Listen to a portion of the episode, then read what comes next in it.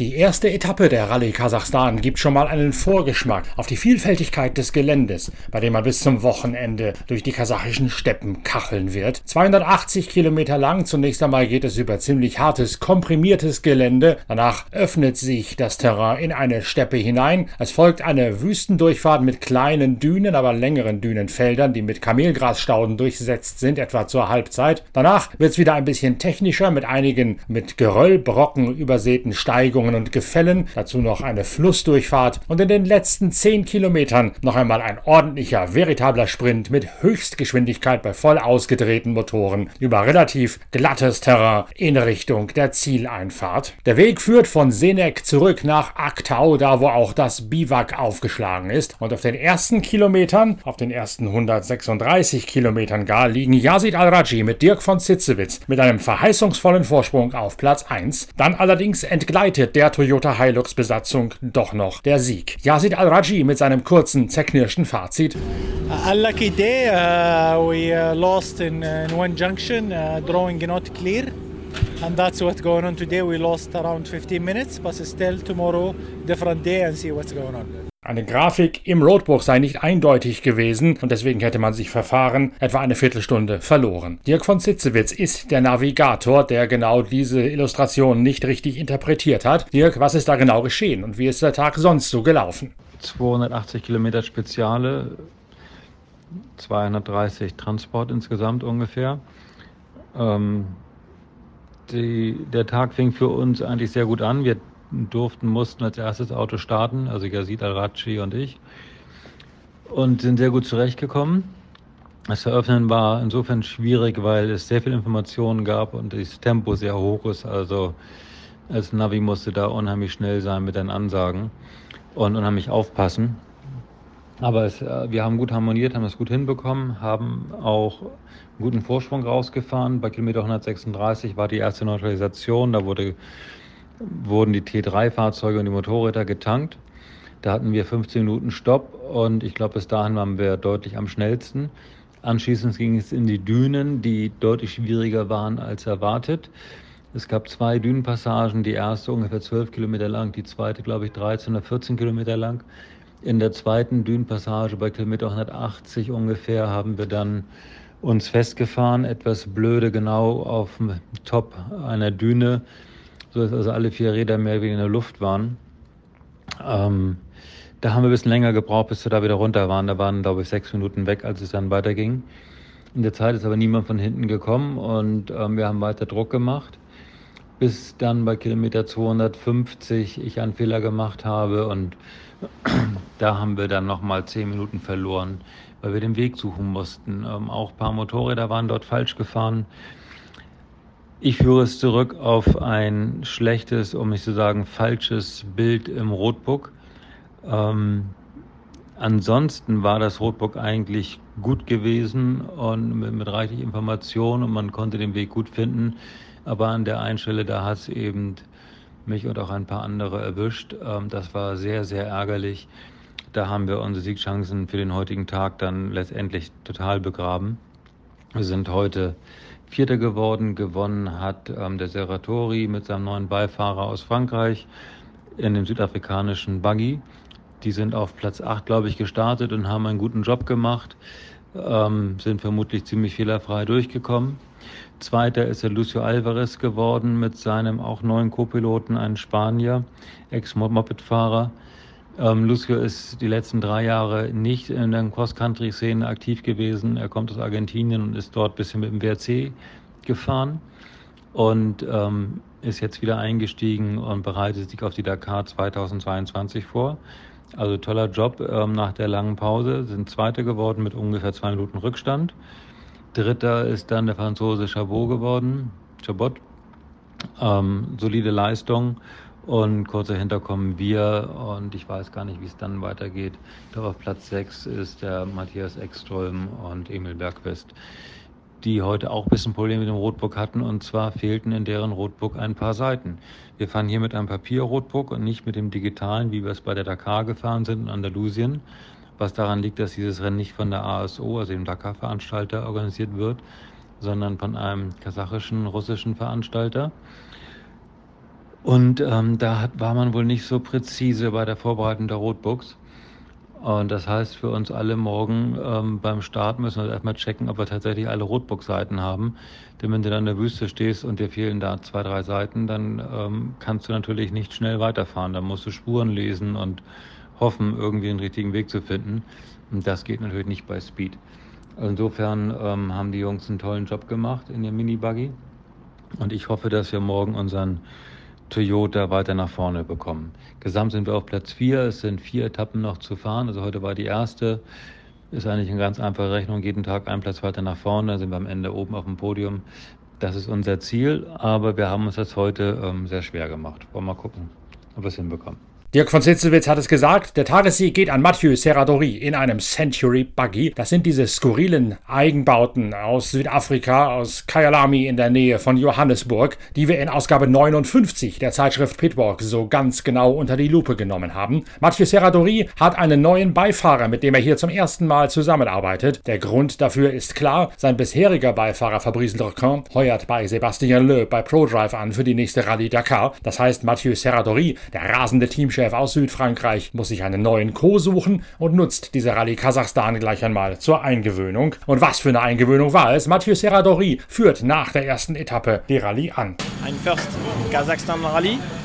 My first stage with my co-driver, Loïc Menaudier. Uh, I'm very happy. I'm good feeling today with the shocks and car.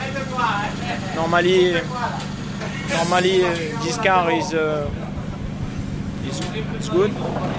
This navigation is very difficult today. Small dune, fast track, navigation complicated. But uh, I'm very happy. I'm optimistic uh, for uh, others over stage.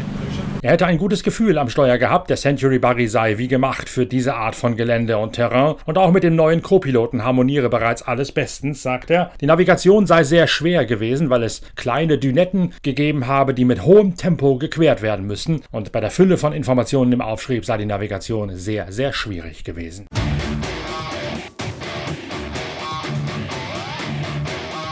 Das enorme Tempo des Tages beeindruckt auch die Motorradfahrer. Hier gewinnt Ross Branch auf der Werks-Yamaha vor Matthias Walkner aus Salzburg auf der KTM und, und Skyler House auf einer Gasgas, der neu ins Werksaufgebot der KTM-Familie gerückte US-Amerikaner. Ross Branch sagt, es sei eine enorm schnelle Prüfung gewesen, die super viel Spaß gemacht hätte.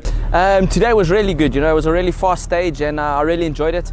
Um, you know the the speeds were really high, so it was good fun, and uh, it was a long stage. It, uh, a lot of notes in the road book, so it was interesting. You know, it was uh, a lot of fun. And uh, yesterday the prologue went really well. Um, I enjoyed that. Unfortunately, it was only two kilometers, so it was just getting our feet wet. Um, but we look forward to another four days of racing. You know, Kazakhstan is, is beautiful. The area that we're riding is really nice. So happy to be here and uh, really thankful for the team for believing me and, and, sending me to these races. So big thank you to everyone and uh, we'll definitely be back next year. Viel Informationen im Aufschrieb, die man hätte bearbeiten müssen. Im Vergleich zum Prolog, der nur zwei Kilometer lang gewesen sei, sei das jetzt hier eine richtig große Herausforderung gewesen. Landschaftlich sei er sehr beeindruckt von dem, was er in Kasachstan hier sehe. Eine schöne, tolle Veranstaltung, eine schöne, tolle Rallye in idealem Ambiente und er freue sich jetzt schon aufs nächste Jahr. Jordi Villadoms ist der Teammanager von KTM. Er sagt, die 280 Kilometer seien gut gelaufen für seine Mannschaft. Walkner auf Platz 2 und auch Sam Sunderland sei verheißungsvoll mit unterwegs. And today we did the first stage of the Rally Kazakhstan.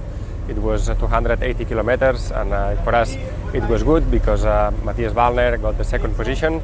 uh, during the stage. So he did really good job. Also Sam Sunderland uh, is doing good, and yeah, we hope to, to step by step go day by day and, uh, and get a good result at the end. Und was hat Matthias Walkner nun erlebt auf seiner Fahrt zum zweiten Platz hinter Ross Branch? Sein Rückstand 2 Minuten und 8 Sekunden. In der Gesamtwertung führt Ross Branch nach dem heutigen Tag mit 2 Minuten und 11 Sekunden auf Matthias Walkner, denn da zählt ja auch der kurze Sprint im Prolog noch mit hinein. Ziemlich äh, lässiger erster Tag, extrem schnell war es. Ähm, ich glaube, wir haben 95 in etwa Durchschnittsgeschwindigkeit gehabt über die 280 Kilometer. Aber es waren 30, 40 Kilometer sehr, sehr langsame Dünen dabei. Die haben den, den Schnitt ein wenig runtergerissen, aber sonst vom Gefühl her hat er sich echt extrem schnell angefühlt. Ähm, die Navigation war relativ einfach, aber es waren echt sechs, sieben Punkte dabei, wo man voll aufpassen müssen hat.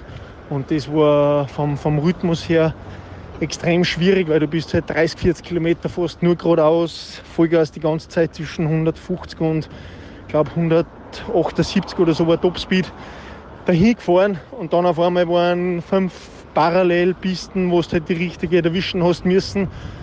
Und sobald du einmal ein bisschen zwei links oder rechts warst, hast du die richtige Pisten fast nicht mehr gefunden, weil alles so flach ist und so gleich ausschaut. Also es war echt zum Aufpassen. Ähm, ja, ziemlich irgendwann vom Training jetzt in Spanien, wo wir halt gerade 50, 60 km/h Schnitt gehabt haben über den Tag. Das war doch ein, ein ganz schöner Tapetenwechsel und ein Kontrastprogramm. Habe am Anfang gar nicht gewusst, wie, wie meine Geschwindigkeit ist. Habe mich zwar extrem wohl gefühlt. Ähm, das Motorrad funktioniert super gut, das neue Vorwerk. Also da merkt man, merkt man gleich, was dann wieder möglich ist, wenn es wenn, mir taugt, wenn ich gut zurechtkomme. Aber ich habe echt nicht gewusst, ob, das Tempo ausreicht für die Spitzen oder nicht. Ähm, habe dann beim Refueling gesehen, dass ich relativ gut dabei bin. Was mir natürlich taugt hat, hat mir dann ein bisschen schwer, weil es extrem viele Noten waren, dass ich die Konzentration aufrechterhalte. Habe dann noch ein Refueling in die Dünen versucht, Vollgas anzudrucken, weil halt 30 Kilometer lang gutes, gut sichtbare Spuren waren. Da echt Vollgas gegeben die ganze Zeit. Bin dann am Skyler Haus aufgelaufen, aber haben gerade und gerade nicht überholt in die Dünen. Bin dann leider in, in seinem Staub und den Staub vom, vom Rodriguez und vom Bühler reingekommen. Habe dann ja, die letzten 70, 80 Kilometer wahrscheinlich bisschen Zeit verloren, aber nichtsdestotrotz war ich echt super happy, bin meinen zweiten Platz jetzt mega zufrieden. Habe speziell am Anfang in die Dünen auch einen gescheiten Schreckmoment gehabt, weil ich Abrisskanten übersehen habe und in, ja, viel spät auf der Bremsen war. Dann eine gescheite mitgekriegt habe, noch hinten das ganze Motorrad schräg in der Luft ausgesprungen ist. Auf das gleich mal der Airbag aufgegangen, weil es, weil es ja, wahrscheinlich so viel Gehkräfte gehabt habe und habe es aber gerade und gerade nur erstanden. Aber ja, es war jetzt lustig das erste Mal in einem Rennen oder in einem Vorbetrieb, dass ich gemerkt habe, wie der Airbag aufgeht. Fühlt sich dann ganz cool an. Für die nächsten drei Minuten fühlt man sich un, unkaputtbar, weil, weil, weil man so aufblasen ist und, und relativ steif, aber die Luft ist dann wieder ganz ausgegangen. Hat mich dann nicht behindert ja, habe mich dann zum Schluss noch einmal ein bisschen verfahren.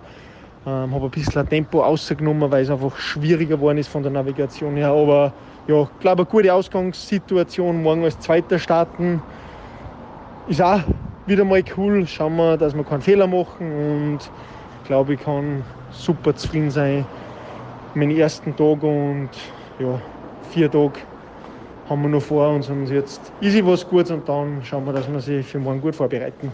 Sebastian Bühler ist einer von drei Fahrern im Hero-Team, also in, auf den indischen Maschinen, die von einer bayerischen Mannschaft von Speedbrain eingesetzt werden. Joaquim Rodriguez und, und Franco Kaimi sind seine Teamkollegen. Rodriguez ist Sechster, Kaimi Achter in der Gesamtwertung wie auch in der Tageswertung. Sebastian Bühler heute auf der zehnten Position sowohl auf der Etappe als auch in der Gesamtwertung. Äh, erste Etappe fertig war eine, war, war, war eine sehr schwierige Etappe, weil ich als Zweiter gestartet bin. Und dadurch äh, ist es schwieriger, weil man mehr navigieren muss und nicht so viele Spuren hat. Dann haben die hinteren Fahrer uns erwischt und dann mit dem ganzen Staub ist es ein bisschen gefährlicher und dann, weil es noch die ersten Tage sind, habe ich kein Risiko eingenommen und, und sicher nach Hause gefahren.